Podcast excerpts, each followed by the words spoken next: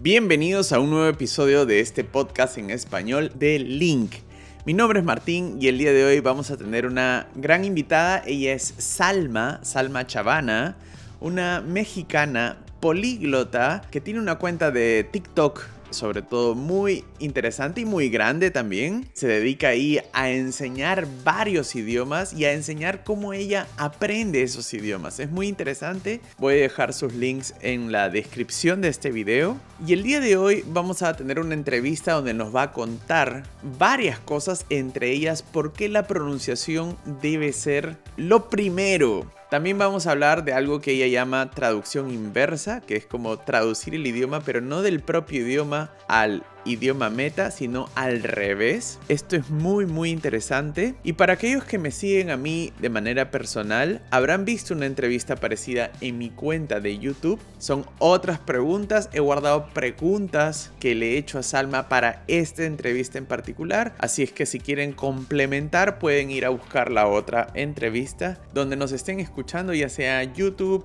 Google Podcasts, Spotify, iTunes, donde nos estés escuchando, déjanos un comentario, déjanos tus preguntas, un like o una valoración. No olvides que en la descripción voy a dejar el enlace al link Link es la plataforma, mi app preferida que yo uso para aprender idiomas. Recientemente acaba de ser lanzada la versión 5.0 de Link, donde podrás encontrar un catálogo inmenso de videos, audios, libros y artículos en decenas de idiomas según el nivel en el que estés aprendiendo. En Link puedes llevar un conteo y una estadística completa de todo el vocabulario y las palabras que estés aprendiendo.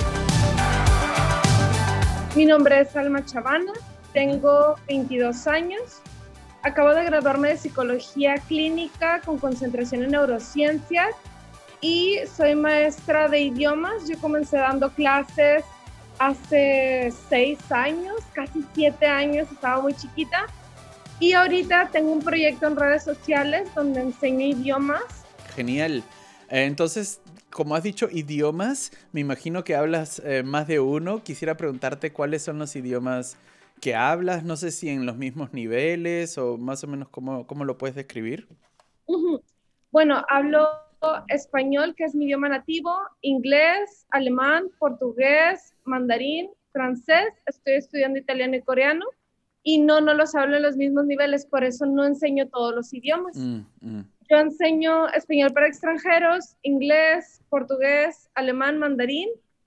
Eh, francés, italiano y coreano no los enseño. Mm. Y este, bueno, en todos tengo un nivel diferente de certificación. Mm. El más bajo que tengo, por ejemplo, es el de chino mandarín. Es donde tengo HSK3, que sería un equivalente al B1, mm. pero todas las demás, pues para arriba, B2 o C1. Eh, Sí, y gracias. Y bueno, con italiano y coreano realmente ni siquiera he intentado certificarme por el tiempo que le he dedicado hasta ahorita, que todavía pues sé que me falta mucho. Em, ¿cómo, ¿Cómo es, no sé si puedes contar rápidamente cómo es tu historia? O sea, eh, no, no, naciste bilingüe o sí? ¿O, o, cuándo empieza? Bueno, es que eso es muy interesante porque, por ejemplo, yo tengo otras dos hermanas y las tres hablamos muchos idiomas. O sea, por ejemplo, mi hermana mayor habla más idiomas que yo y eh, mi hermana mediana, o sea, la que me sigue a mí, también habla muchos idiomas, pero mis papás solamente hablan español. Mm. Pero ellos desde ah. que estábamos chiquitas nos decían, bueno, que la educación era la mejor herencia que nos iban a dejar y entonces nos metieron a estudiar muchos idiomas. Ah. Y bueno, yo no nací bilingüe, comencé a estudiar inglés cuando era una niña en la escuela, pero pues en la escuela nos enseñaban lo básico.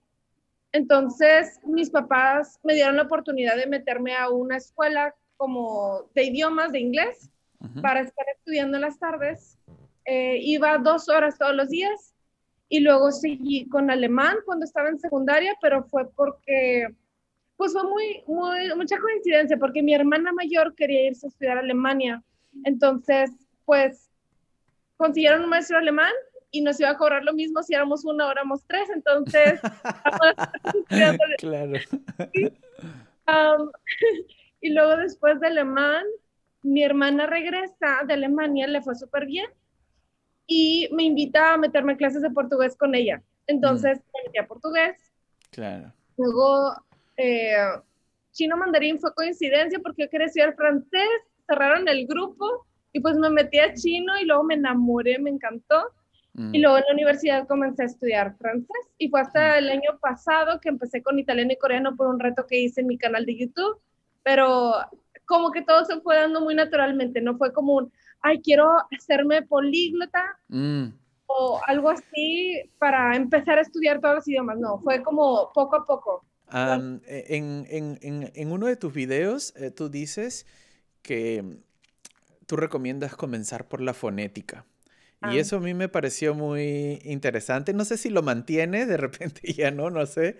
Eso me pareció muy interesante porque cuando uno va a clases en una escuela, eh, lo que te dicen es, al menos cuando yo fui a clases de inglés o alemán, era lo contrario, ¿no? Te dicen, no, no te preocupes por eso. Eso va a llegar con el tiempo, te dicen, ¿no? Eso va a venir algún día. Algún día vas a hablar como tiene que ser. Y yo decía, no, pero es que yo, como yo quiero decirlo bien Sí, pero primero apréndete esto, primero haz estos ejercicios, primero...